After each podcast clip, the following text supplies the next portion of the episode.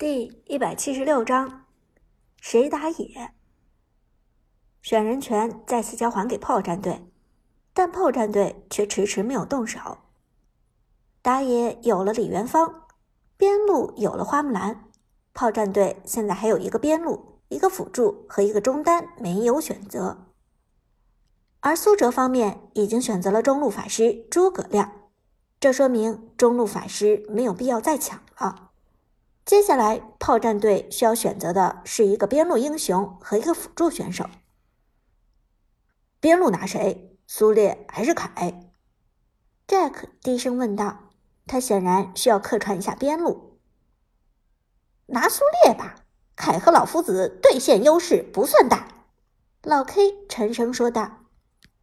擅长边路的阿飞也点头说道：“我也倾向于苏烈。”凯只有释放大招的时候能够承担一些伤害，总体来讲还是苏烈更刚一些。那辅助拿谁？辅助旺财低声问道。要不然拿个鬼谷子带节奏？黄山建议道。老 K 却摇了摇头，不好，对面已经有姜子牙了，你鬼谷子前期最好不要和姜子牙来硬碰硬。那要不然拿张飞？旺财探视着问道。张飞这个英雄保人能力强，有音控，几乎是个团战中的万金油选手。于是大家全部同意了旺财的建议。那就选张飞吧，张飞的确比较合适。于是旺财直接选择了辅助张飞，而边路 Jack 则拿下了苏烈。事到如今。炮战队的人员结构基本上已经成型了，除了老 K 的一个中单法师没有选择，剩下都已经尘埃落定。而转关苏哲这边，还差两个位置空缺，选人权轮转过去之后，苏哲方面立即完成了选人。最后两个人分别是射手虞姬和边路坦克白起。奇怪的分配，奇怪的组合。什么？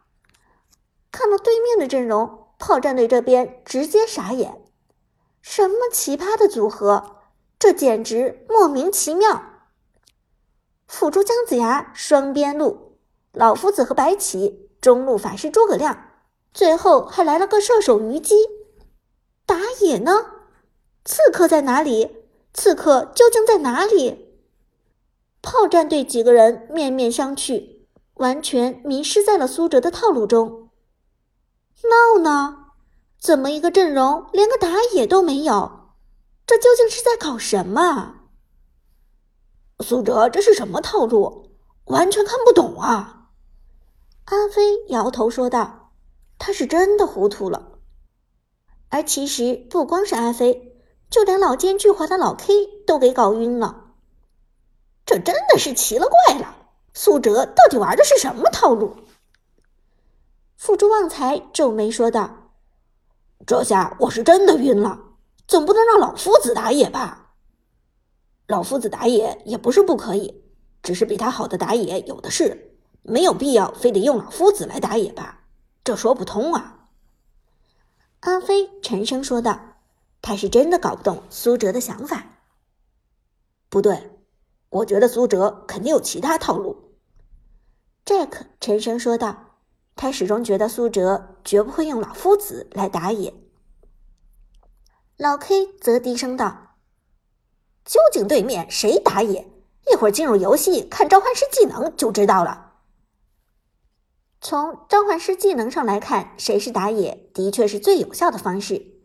职业赛场上的打野选手，召唤师技能毫无疑问带的全部是成绩。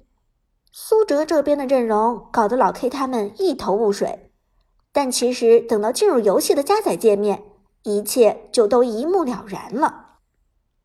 说完后，老 K 选择了自己的中单法师，现版本依然强势的法王嬴政。几十秒之后，游戏开始进入加载界面，直到这一刻，苏哲这边的情况才显露出来。长久以来的未解之谜，终于在这一刻得以揭晓。炮战队也看明白了苏哲这边的套路。只是这个套路实在有点匪夷所思，因为苏哲方面带着召唤师技能惩击的英雄是诸葛亮，诸葛亮打野，苏哲方面选择的是诸葛亮作为打野，诸葛亮打野，这是什么套路？老 K 虽然知道诸葛亮可以打野，但往往都是无奈之举，这次在实战中遇到刻意用诸葛亮打野的情况。实在让他有些想不通。阿飞也皱眉说道：“谁知道这是个什么黑科技？不过我觉得咱们大家还是要谨慎为妙，免得被折神虐杀。”阿飞的话说的大家纷纷点头。苏哲脑子里的套路绝不是一般人能够媲美的，一旦稍有不慎，那么极有可能就会落入苏哲的陷阱。而与此同时，住在另一个房间中的杜鹃正陪着汤宇科围观这场对局。当游戏进入加载界面之后，诸葛亮携带的乘机召唤师技能也把他们两个吓了一跳。诸葛亮打野，汤宇科揉了揉鼻子，眉头轻轻皱了起来。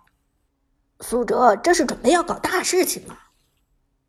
杜鹃轻轻一笑，苏哲从来都没有让我失望过。这次肯定也不例外。汤宇科悠闲的翘起了二郎腿，同时眯着眼睛盯着屏幕道：“也好，正好让我看看苏哲身上到底还有多少能量。如果不能将他的全部潜力激发出来，你的目标也没有办法实现，不是？”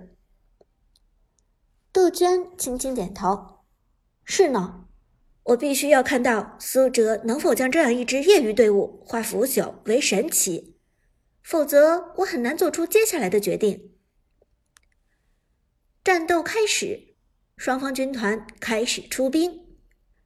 S 六战队所在的训练室内，大家都很紧张。太刺激了，真的有一种自己成为职业电竞选手的感觉。陈天野拿着手机的手轻微在颤抖。他这场使用的是射手虞姬，你那不能叫感觉，你那叫错觉。